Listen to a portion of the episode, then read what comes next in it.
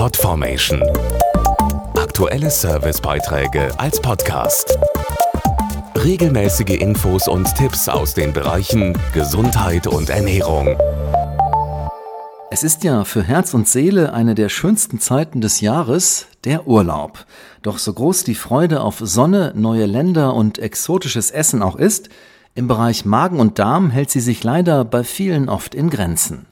Wir haben deshalb für Sie ein paar Tipps gesammelt, wie Sie Bauchschmerzen, Sodbrennen und Co. auf ein Minimum beschränken und die nächste Reise unbeschwert genießen können.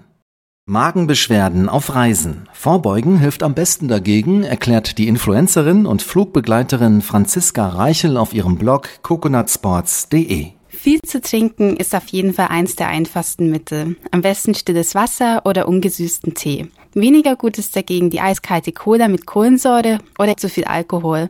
Außerdem sollten Sie Essen vermeiden, das nicht gekocht, geschält oder gebraten wurde. Eine Herausforderung sind All-Inclusive-Reisen mit Leckereien und Getränken fast rund um die Uhr. Hier wandert man ja oft tagelang von einem Buffet zum nächsten. Im All-Inclusive-Urlaub sollte man sich deshalb irgendwann fragen, muss ich das wirklich alles essen und trinken? Sonst können sich irgendwann Magen-Darm-Beschwerden einstellen. Falls mein Magen und Darm auf Reisen ab und zu rebellieren, habe ich immer Iberogast im Gepäck. Das ist ein pflanzliches Arzneimittel, das Magen-Darm-Beschwerden mit Hilfe von Extrakten aus neuen Heilpflanzen lindert.